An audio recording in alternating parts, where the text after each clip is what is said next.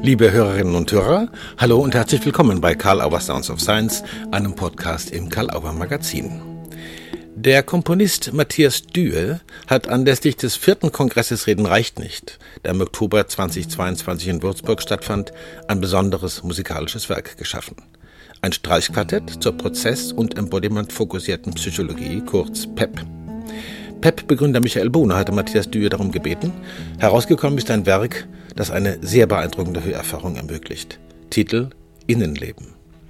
Die Uraufführung wurde professionell aufgezeichnet und ist auf YouTube zu sehen und zu hören unter diesem Titel. Wie die Idee entstand, was den Komponisten und den Auftraggeber leitete und wie sie den Prozess der Entstehung, Vorbereitung und Aufführung sowie die vielen Resonanzen erlebten, wie das gegenseitige Wirkungsverhältnis von Psychotherapie und Musik verstehbar ist. Darüber und über vieles andere sprechen Michael Bohne und Matthias Dühe bei Karl Auer Sounds of Science. Viel Spaß! Hallo und herzlich willkommen, lieber Michael Bohne, lieber Matthias Dühe. Das sollte jetzt keine Wertigkeit sein, ich bin nach dem Alphabet gegangen.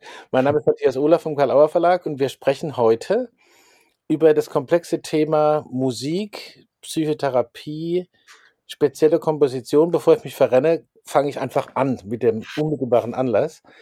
Äh, Matthias Dühe, du hast ein äh, Stück geschrieben, das äh, in Würzburg uraufgeführt wurde, vergangenes Jahr im Oktober beim Kongress Reden reicht nicht. Und ich war dabei und das hat mich sehr ähm, geflasht, möchte ich sagen. Ein Streichquartett. Und äh, du bist Komponist und Michael Bohne ist der Begründer von PEP, unter anderem. Also ich will dich nicht darauf reduzieren, Michael, aber du bist Begründer von PEP und ihr kennt euch und äh, da gab es die Idee, das zusammenzubringen. Musik für eine, einen methodischen Zugang in der Psychotherapie und für etwas, was irgendwie in Menschen stattfindet, das hörbar zu machen. Innenleben hieß das Teil. Äh, Matthias Dühe, willst du vielleicht zu Anfang noch zwei, drei Sätze zu dir sagen, dass äh, noch mehr rauskommt, als dass du Komponist bist? Und dann wissen die Leute auch gleich äh, deine Stimme. Ja, ähm, ich ähm, bin äh, ursprünglich Berufsmusiker, also äh, äh, unter anderem auch äh, Heilpraktiker. Das ist ja heutzutage vielleicht mhm. auch ein Schimpfwort ähm, mhm. nach der Corona-Pandemie, aber wie auch immer. Ich übe den Beruf allerdings nicht aus. Ähm, mhm. Habe mich mit äh, auch ausschließlich mit klassischer, damals sogenannt klassischer Homöopathie beschäftigt mhm. und ähm, habe ein, eine Lehrtätigkeit äh, ja zwischendurch, also was heißt zwischendurch, dann noch gehabt äh, mhm. und bin jetzt so quasi ähm, in einem Zustand, wo ich nur noch komponiere. Mhm. Fast hätte ich gesagt, beneidenswert. Michael, wie siehst du das? Hallo. Ich weiß ja nicht, wie der Beschaffungsprozess da von Matthias ist. Mhm. Mhm. Also äh, die Idee, wenn ich das richtig verstanden habe, Michael, kam von dir, dieses Stück zu schreiben. Ja, also was heißt äh, äh, zu komponieren? Ich kam mal aus einem Kurs ähm, nach Hause und dachte irgendwie, da war das, glaube ich, im Winter 20 oder so, während Corona auch. Und ich dachte irgendwie, das ist, was ich da mache mit diesem Klopfen und dem, äh, den, diesen, diesen Affirmationen aussprechen und dann äh, äh, Pausen und so. Und irgendwie hatte ich das Gefühl, das ist total musikalisch eigentlich was, was ich da mache. Mhm. Und ähm, weil ich mich interessieren ja immer die Muster hinter den Inhalten. Also die Inhalte interessieren mich ja oft gar nicht so sehr wie die, die Strukturen, nur die Muster, die da drin äh, angelegt sind. Und dann dachte ich, irgendwie habe ich das an dem Abend wie totale Musik erlebt. Und dann habe ich Matthias angerufen, glaube ich, war es sogar, und gesagt, du, ihr habt das irgendwie so äh, jetzt gerade so gedacht und äh, kann man das nicht vertonen? Kann man Pep nicht vertonen? So ein bisschen naiv vielleicht auch. Kann man, kann man da nicht was machen? Und, und du bist ja Komponist. Und dann habe ich sofort auch an ein Streichquartett gedacht, weil wir früher auch zusammen Streichquartett gespielt hatten. Mhm. Ähm, ja, das war so die erste Idee. Ne? Und dann hat Matthias aus meiner Beobachtung ein bisschen befremdet reagiert. Und dann, ja, musst du, glaube ich, jetzt erstmal erzählen wieder. Ne? Genau, Matthias, wie ging es dir damit mit der Idee am Anfang? Ja, also das, ähm, ja, befremd. Also ich war, genau, also so, so ein Ansinnen hatte ich noch äh, nicht äh, gehört. Also eine psychotherapeutische Methode in Musik zu transformieren. Mhm. Ähm, aber ich äh, liebe Herausforderungen. Also äh, ich glaube, dann bin ich immer ähm, zumindest in einem äh, besseren äh, Arbeitsmodus als sonst äh, mhm. und ähm, konnte mich mit der Idee dann doch relativ schnell anfreunden, beziehungsweise habe für mich einfach äh, festgelegt, was ich für möglich halte in diesem, in diesem Rahmen und was ich für nicht möglich halte und, mhm. Und habe dann auch sofort ein ähm, paar äh, Ideen, also die wesentlichen Ideen äh, zu Papier gebracht und äh, habe die auch kurze Zeit später Michael, also den, Anfang Michael schon als, als Hörbeispiel geschickt. Der, mhm. du hast gesagt, hu, das ist aber klingt, klingt mystisch und ähm, ähm, gut, der mhm. Anfang ist, ist natürlich. War das der erste Satz? Das war der Anfang vom ersten ja, Satz. Ja, ja, der ist ja auch das ist spektakulär. Auch ja. Das spannungsreichste äh, ja. an dem ganzen Stück und das ist ja auch äh, im Sinne der, des Prozesses, also dieses des Mensch, also des Prozesses des Menschen, der durch das Stück geht und am Ende äh, ja nicht unbedingt ein besserer, aber vielleicht ein heilerer ist als vorher. Mhm. Das finde ich eine interessante Perspektive oder, oder, eine interessante Sprachspur Heiler. Also das heißt, mhm. ich fange mal damit an, Michael, du hast gesagt, du hast es als Musik erlebt, das hat wahrscheinlich auch mit rhythmischen Erfahrungen zu tun, aber ja. es, kann, es kann ja nicht nur Rhythmus gewesen sein, es muss ja auch was Melodisches sein. Ja, also es ist ja ähnlich wie wenn man jetzt Thomas Bernhard liest. Der schreibt ja auch nur eigentlich. Ne? Es sind ja Wörter oder Worte und Sätze und lange Sätze und viele, viele lange Sätze mit Teilnebensätzen und so. Und trotzdem sagt man ja über Thomas Bernhard, dass das eine wahnsinnige mus musikalische Kraft ist, das zu lesen. Und das hört ja gar nicht auf. Und immer gibt es eine neue Figur und eine Nebenfigur. Und es ist, es ist fast süchtig machen, finde ich. Ich habe früher Bernhard verschlungen. Ich wollte ja promovieren über Bernhard früher auch, mhm. weil ich den so faszinierend fand. Und das ist ja auch erstmal ein anderes Format. Ne? Das ist zwar Text, aber ein bisschen näher vielleicht, aber Musik. Es also wird immer unterstellt, dass es im Grunde Musik ist, was er da macht mit seiner Sprache. Und dann dachte ich, ja, aber das kann man ähnlich sehen auf das, was ich, was ich psychotherapeutisch mache. Und früher hat man ja auch über die Medizin und auch die Psychotherapie von Heilkunst gesprochen. Jetzt sprechen ja. wir ja immer nur von bescheuerten, evidenzbasierten Zeug. Also da ist, hat es sich in Forschung bewiesen, was ja auch eine Entseelung dieser Prozesse im Grunde ist. Und deswegen, das kam da so alles mit rein. Ne? Mhm. Ähm, ähm, Vielleicht darf ich mal dazwischen grätschen. Gerne. Ja, unbedingt. Sprache ist Musik, für mich mhm. zumindest. Ja. Also ähm, jede Sprache in, in unterschiedlichen Sprachen hat ihre eigene Melodie. Mhm. Denn wir sprechen ja nicht die ganze Zeit auf einer Tonhöhe, sondern auf verschiedenen ja. Tonhöhen. Das heißt, während wir sprechen, haben wir schon eine Melodie. Eine, ja. eine, eine gesprochene Melodie. Und die ist auch gleichzeitig rhythmisiert und akzentuiert. Mhm. Mhm. Ähm, das heißt, das sind schon wesentliche Parameter der Musik. Mhm. Ja. Auch das würde ich gerne aufnehmen. Das ist ja, das ist ja sozusagen, könnte in manchen Uhr tri äh, trivial klingen, aber gerade deswegen wird es ja oft auch vergessen und nicht mehr bemerkt. Siehst du da eine Brücke, Michael, zu dem, was dich ursprünglich zur Idee gebracht hat? Du hast ein Wochenende gehabt, wo du gearbeitet hast ja und plötzlich die Idee gehabt, hier, hier findet Musik statt. Woran hast du das gemerkt? An den Rhythmen oder an ja, den Reaktionen der Menschen? Was eben gesagt hat, also da habe ich mhm. jetzt ja nicht so fokussiert, aber ähm, wenn Sprache denn per se schon Musik oder potenzielle Musik ist, dann ist es eben Psychotherapie, wie ich sie verstehe und mache, eben auch, weil das habe ich schon immer erlebt, dass die Pausen zum Beispiel, man sagt ja in der Musik sind die Pausen sehr wichtig mhm. und ich finde ganz oft wichtig, die die Pausen im psychotherapeutischen Prozess oder Coaching-Prozess, für mich das Gleiche. Ne? Mhm. Und, äh, und auch da geht es über, um Rhythmisierung und, um, und natürlich auch, weil äh, wir arbeiten ja auch mit, unter anderem mit der Stimme und da ist unsere Stimme ja eben auch nicht irgendwie alle immer nur in einer Tonhöhe, sondern eben in unterschiedlichen Variationen vorhanden und mit, ho mit, mit, mit hoher Stimmenprosodie, also mit Beiklang.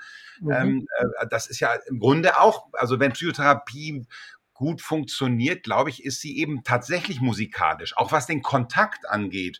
In der Musik, wenn es gut läuft, auch in meinem Streichquartett, dann sagt man, die atmen gemeinsam, ne, dass die, da entsteht der Klang äh, in, äh, aus, aus, der, aus, aus der Verschmelzung oder so, der, der, der, der, der einzelnen Player. Äh, und, und so ist es ja in der Psychotherapie, auch wenn es richtig gut läuft, ist ja ein wahnsinnig guter Rapport da. Und dann gibt es eben auch so ein Verständnis, was, äh, ja, was besonders ist. Mhm.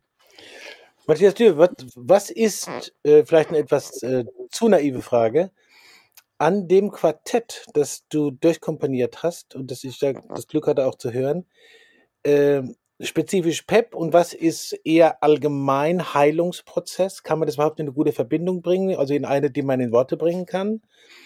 Woran merkt man das und was, was hat dich geleitet, dabei zu sagen, ich schreibe jetzt das Quartett Innenleben? Die Frage ähm, ist heutzutage schon schwierig zu beantworten. Erstens, mhm. weil, weil, es ein zeitlicher Abstand zum mhm. Entstehungsprozess ist und ich äh, also das, das Stück äh, immer mehr als nur noch Musik sehe für mich. Mhm. Ich habe es auch von okay. vornherein so geplant, weil ich äh, bin kein Freund davon, ähm, Musik zu machen, die sehr äh, stark an einen Zeitkontext oder an einen Ereigniskontext mhm. Gebunden ist. Also ich wollte mhm. eine Musik schreiben, die man auch noch in, in 30 Jahren sich anhören kann. Und man mhm. kann dann an Michael Bohne und Pep denken. Man kann aber auch einfach nur an die Musik denken. Ähm, ja. Und, ähm, das war ja für mich, also ich habe ja am Anfang gesagt, ich habe dann kurz überlegt, wie kann ich das umsetzen, habe für mich einen Rahmen gesteckt und habe für mich einfach festge oder für mich festgestellt, also ähm, diejenigen, äh, die PEP in Anspruch nehmen, ähm, oder anders gesprochen, also wer PEP in Anspruch nimmt, ähm, ähm, arbeitet sehr stark mit seinen Emotionen. Mhm. Ähm, und äh, das nochmal kurz eben zu Michael. Äh, Michael arbeitet ja sehr stark mit Affirmationen. Mhm. Auch das sind ja, das äh, passt irgendwie gut zu deinem äh, Ausflug eben nach zu Thomas Bernhard, mhm. Äh, der ja auch äh, sich also wiederholende Sätze hat, die, ja. die mhm. wie eine rhythmische, also wie eine rhythmisch-musikalische Formel wirken. Ähm, ich habe auch sicherlich mit rhythmisch-musikalischen Formeln gearbeitet in meinem Stück. Ich habe vor allen Dingen mit einer äh, Formel gearbeitet, mit, einer, äh, mit einem musikalischen Motiv, einem siebentönigen Motiv. Das ist gleich das Motiv des Anfangs. Mhm. Das Motiv taucht äh, in allen Sätzen auf, in, je weiter wir nach hinten kommen, in, in veränderter Form. Dieses Motiv und da wären wir jetzt schon bei meiner äh, geliebten Hörerlenkung. Äh, also weil, ich jetzt die, weil ich jetzt die Musik erkläre, das ist eigentlich etwas, was ich, was ich ungern tue, weil ich damit dem, dem Hörer ja äh, schon ähm, quasi vorgebe, wie er es zu hören kann oder soll. Und das widerstrebt mir an sich. Aber mhm. Immer. Also wir haben ein Motiv, das kann man als Symbol für einen Menschen nehmen, der im, im Prozess dieses äh, viersätzigen Stückes eine Wandlung erfährt. Mhm. Ja. Und ähm, am Anfang äh, sind halt die, die großen Spannungen, also die, äh, die Probleme, die einen äh, bewegen, dann ähm, PEP zu nutzen zum Beispiel. Mhm. Ähm, es sind ganz viele unterschiedliche emotionale Zustände von ähm, Verzweiflung, Wut, ähm, mhm. Ähm, aber auch von, von Heiterkeit, von, von Gelöstheit und so weiter und so fort. Ähm, ich denke, wie es zumindest in mir als Menschen auch äh, ähm, in einem permanenten Wechsel stattfindet. Mhm. und dann äh, ja, hört man möglicherweise einen ganz konkreten, äh, eine ganz, einen, einen, ganz konkreten Moment in dem Stück, wo geklopft wird. Mhm, mhm, das mhm. kann man natürlich äh, sehr gut mit Pep in Verbindung bringen, aber ähm, oder auch zuerst ähm, Pizzicato-Spiel, also was ja auch was, also Pizzicato ja. zu Deutsch gezupftes Spiel auf mhm. Streikinstrumenten oder wie man es von der Gitarre oder von der Harfe kennt. Und äh, dann äh, werden die Instrumente geklopft. Die Streichinstrumente haben ja auch etwas äh, sogenannt Anthropomorphes, das heißt, sie mhm. sehen äh, dem menschlichen Körper sehr ähnlich. Also wir haben so einen, einen Korpus, also den mhm. Körper und obendrauf ist ein Kopf an einem relativ langen Hals allerdings, wie auch immer. Und äh, dann wird der, äh, der Kopf, dann wird halt geklopft von oben vom Kopf bis nach unten, wird so ein Schema durchgeklopft. Das ist im Prinzip natürlich ähm, ein direkter Bezug zu Pep.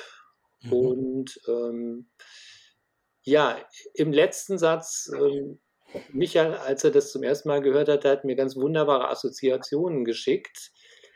Ähm, da war ich sowas, da bin ich immer sehr hoch erfreut, wenn ich, also, wenn mir jemand differenzierte äh, Eindrücke äh, schildert zu der Musik. Und da hat er so den, den, äh, diesen, diesen Kirmes-Eindruck. Also am Ende mhm. ist so diese, ähm, diese Wendung dann doch äh, zum, zum Positiven, zum Guten. Also da hat sich etwas ja in gewisser Weise auch äh, musikalisch von Moll nach Dur gewendet. Mhm. Und möglicherweise ist der, der Mensch, also dieses Tonsymbol, was dann auch von ähm, Moll zu Dur sich gewendet hat, dann ein bisschen heiler geworden. Mhm. Mhm. Darf ich kurz was reinfahren, Michael? Ich will dir aber nicht ins Wort ja. fallen. Ja. Ähm, ich fand es jetzt unheimlich spannend, das zu hören, diesen Versuch, das in Worte zu fassen und den Prozess zu beschreiben und trotzdem im Ohr zu haben, das, was du am Anfang gesagt hast, Matthias, dass äh, irgendwann die Musik sozusagen für sich steht und noch gehört wird. Das heißt, ähm, diese Assoziationen sind da, aber es ist natürlich nicht das, was man auch gewohnt ist, Programmmusik zu nennen. Was ist, äh, Michael, wenn du das hörst, das Stück ja. jetzt und die Idee dazu hörst und das dann wieder zurück transformierst, dein Hörerlebnis in das, was du, ich nenne es jetzt mal, musikalisch erfährst bei psychotherapeutischen Prozessen. Mhm. Ist da was ähnliches wie das, was der Matthias ja. jetzt beschrieben ja, hat, den Prozessen her und von den Moldur, was auch immer alles da drin war? ja, das, das ist ja auch sehr unterschiedlich. Also erstmal habe ich das Gefühl, dass das total, also umgesetzt, wir können gerne noch gleich über das Thema Hörerlenkung sprechen, weil wir ja, mhm. glaube ich, ein bisschen unterschiedliche Positionen haben. ähm, aber ich finde, ähm, das sehr äh, gut wiedergegeben, weil, die Sätze auch total unterschiedlich sind. Ich hatte irgendwann mal Matthias gefragt, Mensch, da äh, wollte ich jemandem diese, äh, mal einen Einblick schicken davon und dann sagte ich, schick ich, soll ich ihm da mal einfach einen Satz davon schicken? Und dann sagte Matthias, das ist ja total unterschiedlich, diese einzelnen Sätze. Und äh, als ich dann ganz gehört hatte, war das dann auch so, das ist völlig unterschiedliche Sätze, die irgendwie natürlich miteinander verbunden sind, auch über die, über die, ähm, über die, das Motiv aber trotzdem sehr unterschiedlich. Also der erste Satz und der zweite, das sind äh, Welten.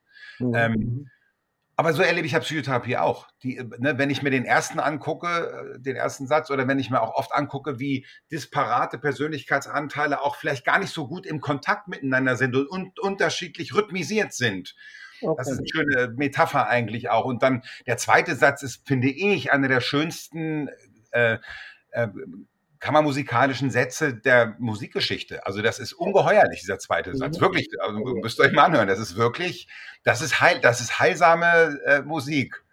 Ähm, und dann, und dann eben den Humor, den man raushören kann auch. Das gehört für mich dazu. Psychotherapie oder Traumatherapie ohne Humor halte ich für einen Kunstfehler, weil es eben wahnsinnig viel freisetzt, weil es viel, viel an, an, an neuronaler Erneuerung ermöglicht. Äh, mhm.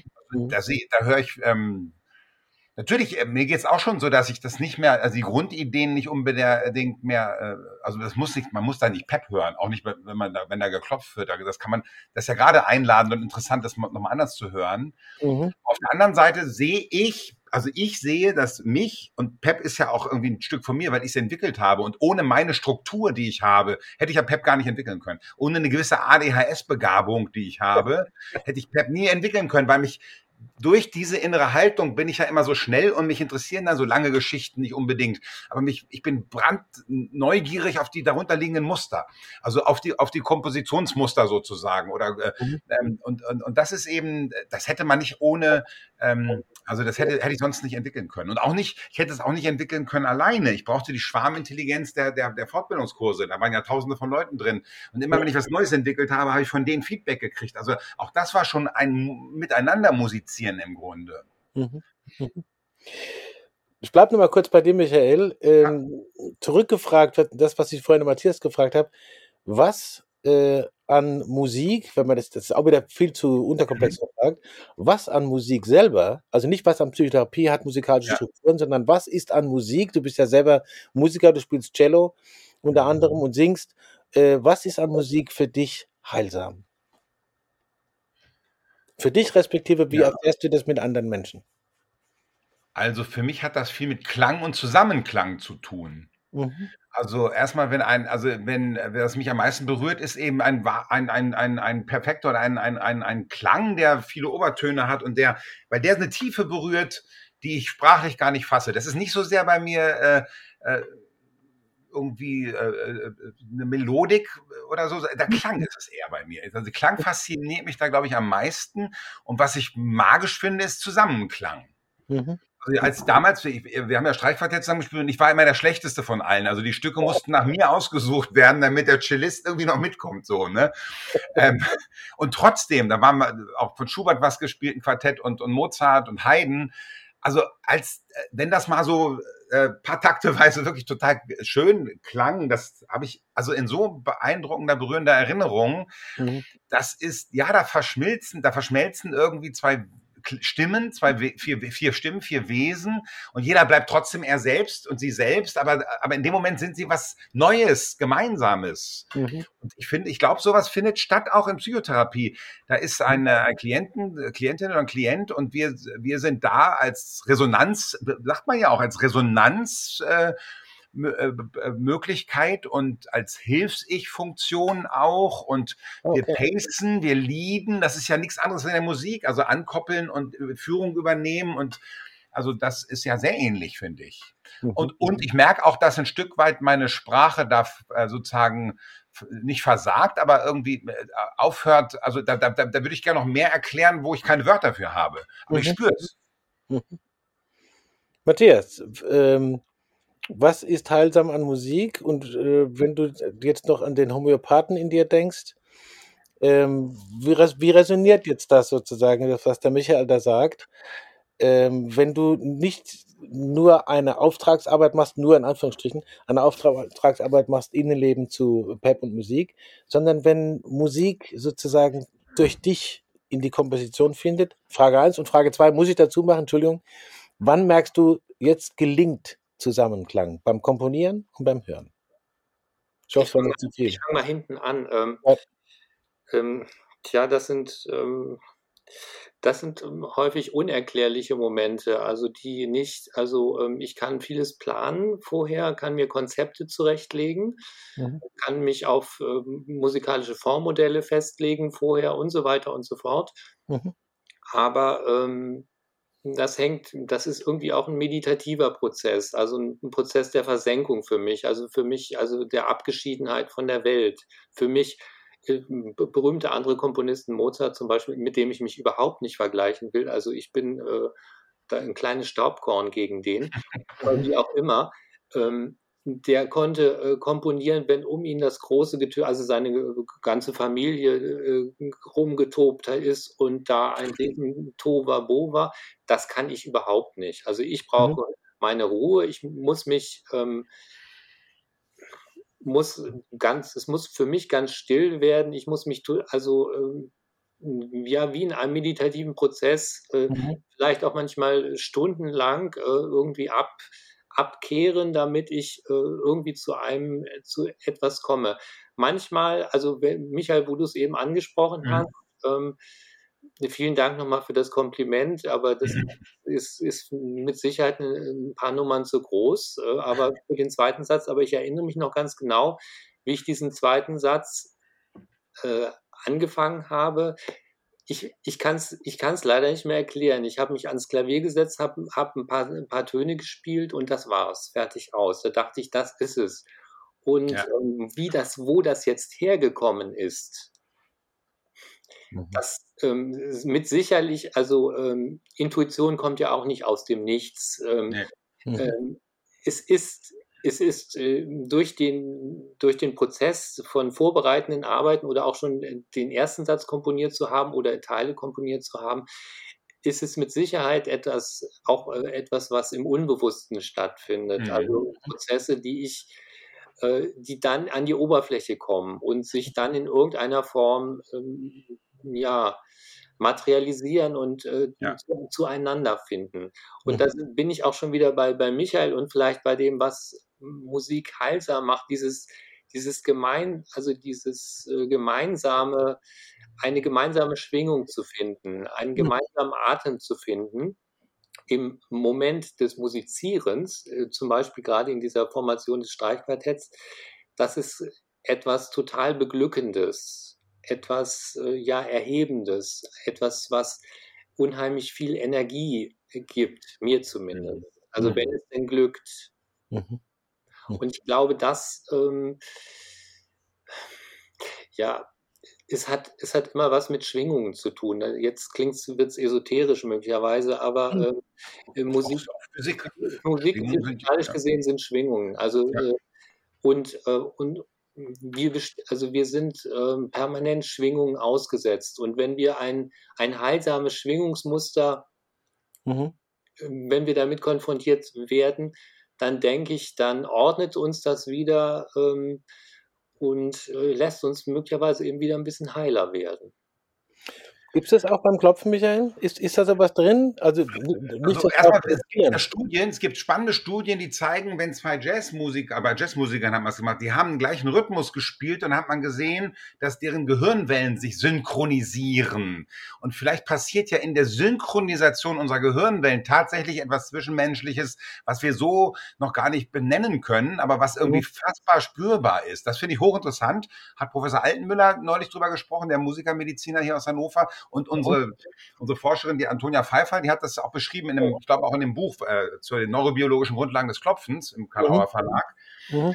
Aber das, was Matthias, was du gerade sagst über die Intuition im Kompositionsprozess, so ist es ja in psychotherapeutischen Prozessen genauso. Oftmals kommt etwas aus mir, was ich gar nicht wissen kann. Also ich habe einer Klientin mal gesagt, also wir arbeiten ja mit den Selbststärkungssätzen da und da habe ich einfach gesagt, auch wenn meine Mutter schwere Depressionen hatte und nie für mich da war. Das hat die Patientin mir aber nicht erzählt. Das rutscht so aus mir raus. Und dann sagt sie, stimmt, woher wissen Sie das? Ich, es war für mich zweifelsfrei. Es war völlig klar, dass da, also irgendwas in mir hat es erschlossen sozusagen, dass da so eine äh, so Still-Face-Syndrom oder sowas äh, vorhanden war. Oder auch, dass ich Ideen, gerade bei den Kraftsatzbildungen, komme ich auf Sätze und auf, auf Ideen, auf die ich noch nie im Leben gekommen bin. Aber mhm. immer nur konkret im Kontakt mit diesem Menschen. Das heißt, ähm, da glaube ich, dass es eine Parallele gibt zwischen dem intuitiven Kompositionsprozess, der ja nicht aus dem Nichts kommt. Du hattest eine Idee, eine Struktur, du hast dir Gedanken gemacht. Es gibt einen Auftraggeber. Ne? Und deswegen ist es natürlich trotzdem, da muss ich dich mal jetzt korrigieren, äh, das, ist, das ist natürlich einer der schönsten Sätze der Musikgeschichte. Und zwar musst du ja jetzt berücksichtigen, wer war Auftraggeber? Und in Psychotherapie und Coaching ist ja Anliegen und Auftrag total wichtig. Ne? Und der Auftraggeber war ja ich. So, das, und äh, wenn man das jetzt mal, habe ich noch nie drüber nachgedacht, aber wenn man das mal zu Ende denkt, es scheint so zu sein oder es könnte sein, dass du etwas entschlüsselt hast, unbewusst aus meinem seelischen Erleben, was du in Musik hast äh, fließen lassen, was du vielleicht gar nicht benennen kannst, was du gemacht hast. Und ich höre das und muss wirklich sagen, das ist, mhm. das gehört für mich wirklich zu dem Schönsten, was ich je gehört habe. Und das kann ja sein, dass andere das anders sehen. Das ja Realität entsteht ja im Beobachter und nicht, nicht äh, äh, sozusagen in, dem, in, in der Sache an sich. Ne? Aber das wäre ein schönes Beispiel sozusagen, äh, was äh, äh, also erstmal Parallele zu den intuitiven Arbeitsweisen und dass tatsächlich etwas da passiert, mhm. ähm, was man nicht genau benennen kann. Ähm, wenn ich da kurz etwas mhm. dazu sagen darf, ja. ich habe ähm, so ich habe in ähm, den letzten Jahren, also in, äh, seit Corona, habe ich ja viele äh, Stücke komponiert, die etwas mit, mit bestimmten Menschen zu tun hab, hatten. Mhm. Und äh, das, was du eben beschreibst, haben mir einige gesagt. Äh, mhm. dass das Musikstück, da hat, hat eine Freundin sagte mir, ähm, ich hätte gar nicht gedacht, dass du mich so gut kennst. Ja. Zu einem Musikstück, was ich und da habe ich gar nicht großartig viel drüber nachgedacht oder mhm. nicht bewusst nachgedacht. Ähm, also ich wusste nur, dass ich für sie ein Musikstück schreiben wollte und dann hat sie nachher genau das gesagt. Also sie wusste gar nicht, ja. dass ich sie so gut kenne.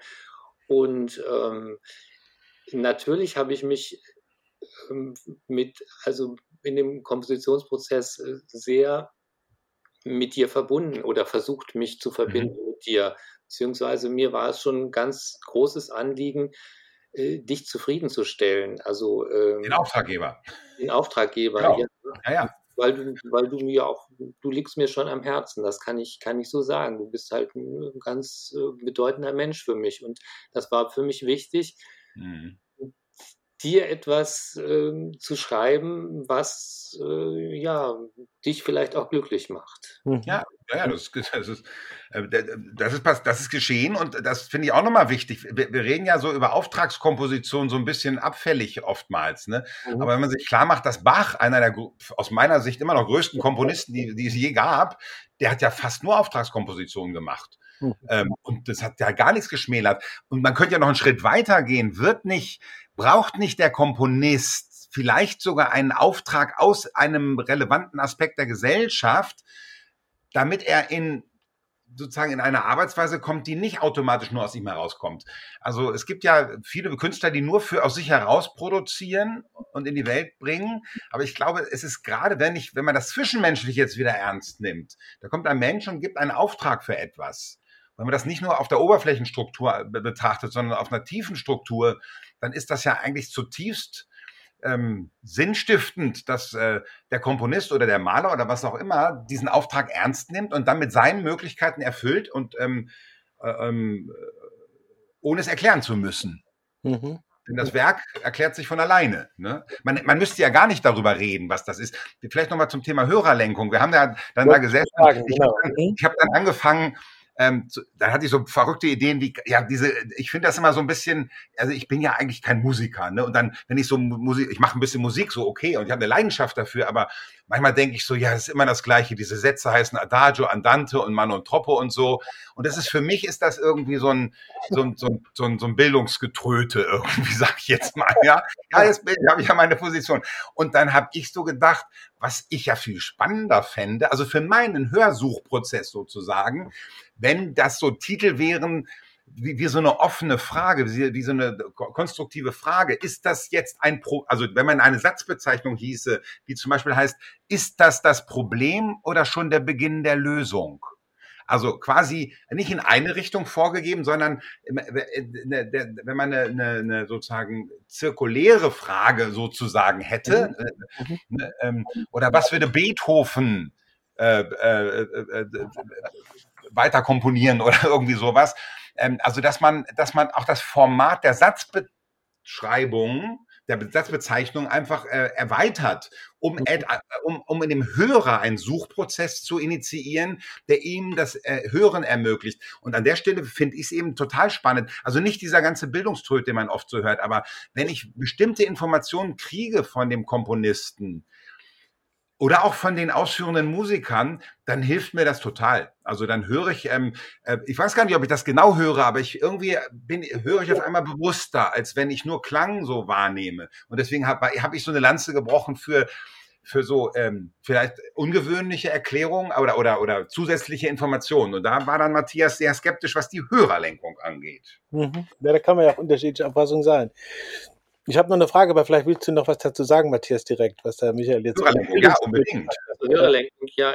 Also ich, ich denke, es ist ein, äh, anscheinend ein großes menschliches Bedürfnis, Musik gedeutet zu bekommen. Und äh, Musik gedeutet vor allen Dingen in Form von Sprache. Mhm. Also, ähm, weil Musik ist ja an sich ein reines Klanggeschehen, also etwas absolut Abstraktes. Ähm, und ähm, in diesem Bedürfnis ähm, ist, ist, Musik oder sind äh, Komponisten, also seitdem es sie als ähm, Personen gibt, also es gab ja auch Zeiten, da ist die Musik, da weiß, weiß man gar nicht, wer sie erschaffen hat, ähm, aber mhm. in diesen Zeiten war zum Beispiel Musik grundsätzlich nur mit Text verbunden. Also in den Ursprüngen der Musik, und ich meine jetzt nicht vor, was weiß ich, 40.000 Jahren, sondern vielleicht vor vor zwei, vor zwei 3.000 Jahren. Ähm, in der Antike ähm, bis ins Mittelalter war Musik grundsätzlich mit Text verbunden. Musik konnte an, an, sich gar nicht allein stehen. Das heißt, der Text hat der Musik schon eine äh, Bedeutung mitgegeben. Ja. Mhm. Ähm, mhm. im, in, ja, so in der Renaissancezeit hat sich dann so die sogenannte Instrumentalmusik herausgebildet. Das heißt äh, textlose äh, Musik, die nur von Instrumenten gespielt äh, werden kann und nicht gesungen wird, also von, von, mhm. von Menschen. Ähm, später ist man, also später, also im 19. Jahrhundert ist man, kommt ja dieser Begriff dieser sogenannten absoluten, also der losgelösten Musik mhm. Äh, auf. Ähm, also und äh, Beispiele dafür sind, äh, werden immer Beethoven zum Beispiel genannt, also als Inbegriff absoluter Musik, wobei ähm, Beethoven ja selbst, wie ich finde, einiges dafür getan hat, dass seine Musik eben nicht absolut ist, weil er sie selber textiert hat zum Beispiel. Also das heißt, mhm. sein letztes Streichquartett ähm, äh, mit Worten, also mit Motive mit Worten unterlegt hat. Muss ich denn? Äh, ja, ich muss oder so ähnlich. Also, mhm. und das wurde dann halt äh, musisch, rhythmisch ähm, nicht gesprochen, sondern eben musiziert. Mhm. Ähm, zu dem Punkt, den Michael eben angesprochen hat, ähm, andere Satzbezeichnungen. Also da mhm. gibt es ganz viele Beispiele. Also auch zum Beispiel Kompositionen von Beethoven oder Haydn oder wurden Namen meistens später, also nicht vom Komponisten beigegeben. Zum Beispiel der berühmte Titel Mondschein-Sonate ist ja nicht von Beethoven. Mhm. Das ja. ist zum Beispiel eine, also äh, natürlich ein Verkaufs, äh, ja. Verkaufsetikett, aber mhm. es gibt den Menschen auch gleichzeitig eine ähm, ja, ein Erlebnis, ein Erlebnisfahrplan mit, das mhm. man mit Hörerlösung. Ne? Mhm. Ähm, oder was weiß ich, wenn, wenn Haydn-Symphonien mit der Bär oder die Henne oder ich weiß nicht was bezeichnet werden. Ähm, und äh, Robert Schumann, auch ein, äh, jemand, der sich viel mhm. mit äh, ja auch mit äh, auch als Schriftsteller äh, mit mit Text und Musik auseinandergesetzt hat, der hat ja vielen seiner Musikstücke äh, Titel gegeben, Kinderszenen zum Beispiel, ja. da, ähm, wo es um einen sogenannten poetischen Gedanken geht, also dem, der eben, wie Matthias vorhin gesagt hat, eben keine Programmmusik in dem Sinne ist, sondern eben eine äh, Musik, die einen, einen po poetischen, ähm, sprachlichen Hintergrund hat, möglicherweise. Mhm. Also, und dieses Bedürfnis, scheint es immer zu geben. Ich, ähm, ich, mir fiel ein, ähm, ich, ein anderes Streichquartett, was vor fünf oder sechs Jahren von mir uraufgeführt worden war, da schrieb der Kritiker, äh, dass es für ihn hilfreich gewesen wäre, dass ich den ähm, einzelnen Sätzen ähm, ähm, Begriff, also Namen gegeben hätten, die Assoziationsmöglichkeiten schaffen. Mhm. Mhm. Also ich hätte dann zum Beispiel sowas äh, auch relativ Stereotypes wie In Memoriam oder äh, ah. äh, mhm. in Englisch Memory of an Old äh, English Landscape mhm. oder sowas gegeben. Auch das äh, scheint eben dieses Bedürfnis zu befriedigen, dass man nicht vor ja. so einem abstrakten ähm, Geschehen ja. ist. Mhm. Und äh, man findet dann leichter einen Zugang. Ja, das ist ja spannend in moderner Malerei. Da gibt es genauso ähnliche Begriffe ja dann auch. Du siehst irgendwie gar nichts und dann kommt so ein Begriff und erst durch den Begriff erschließt sich, also öffnet sich ein Stück weit das Bild und manchmal steht ohne Titel da und ich merke, dass ein Teil von mir dann immer frustriert ist.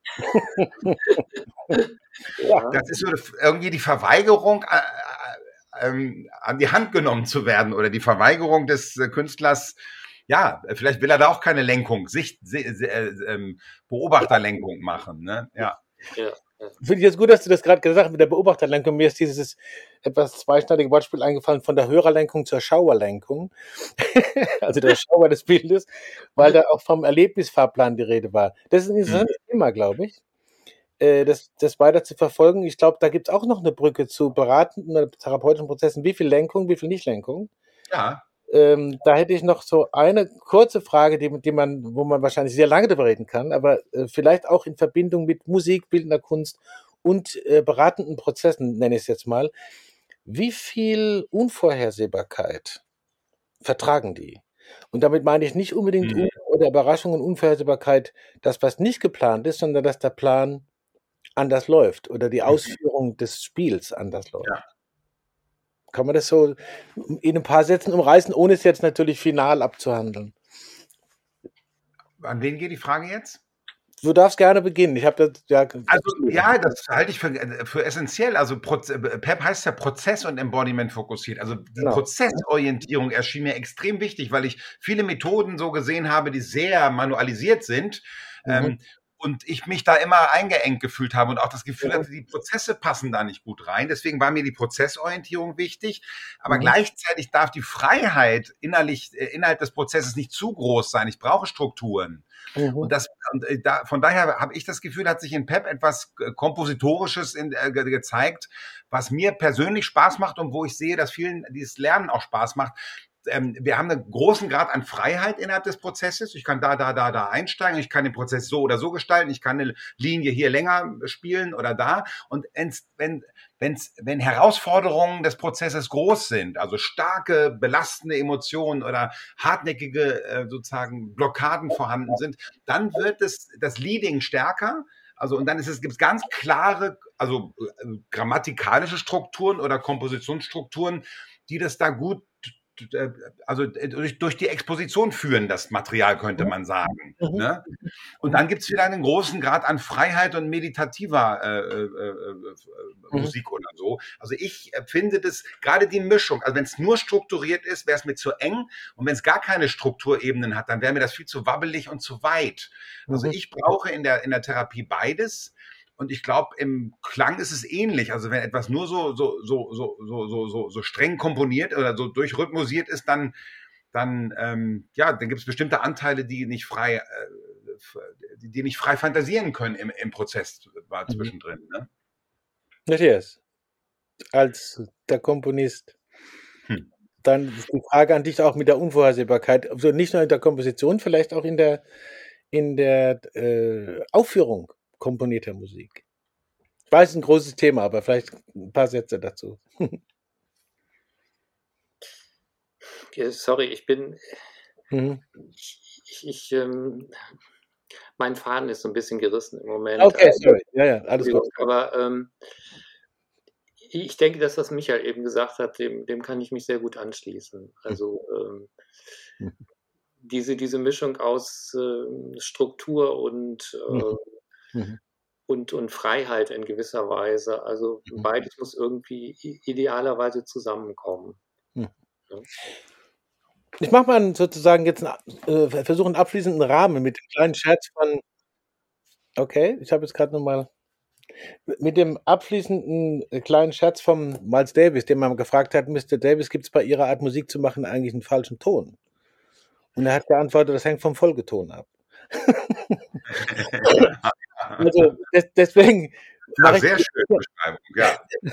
Ich finde, äh, ich habe viel gelernt und viel, viel äh, gute Irritation und Neues gekriegt durch diese Begegnung, die ich sehr, sehr spannend finde. Sowohl also von Anfang an mit diesem Auftrag, als auch mit diesen unterschiedlichen Vokabularen, sag ich mal, so wie ich es jetzt gehört habe.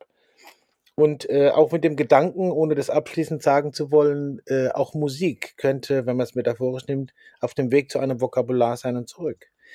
Gibt es irgendetwas äh, bei dem, was wir jetzt besprochen haben, das ist so eine klassische Sounds of Science von Karl Auer Abschlussfrage, wo ihr sagen würdet, oh, das hätte ich mir jetzt gedacht, das wird wahrscheinlich thematisiert, jetzt kam das aber gar nicht vor.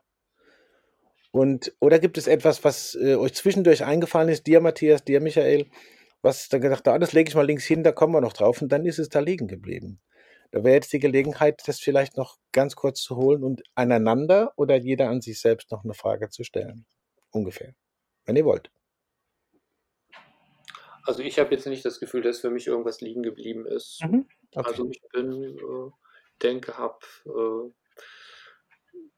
also in, in, meinem Sinne umfassend äh, mhm. etwas gesagt. Okay, wunderbar. Michael.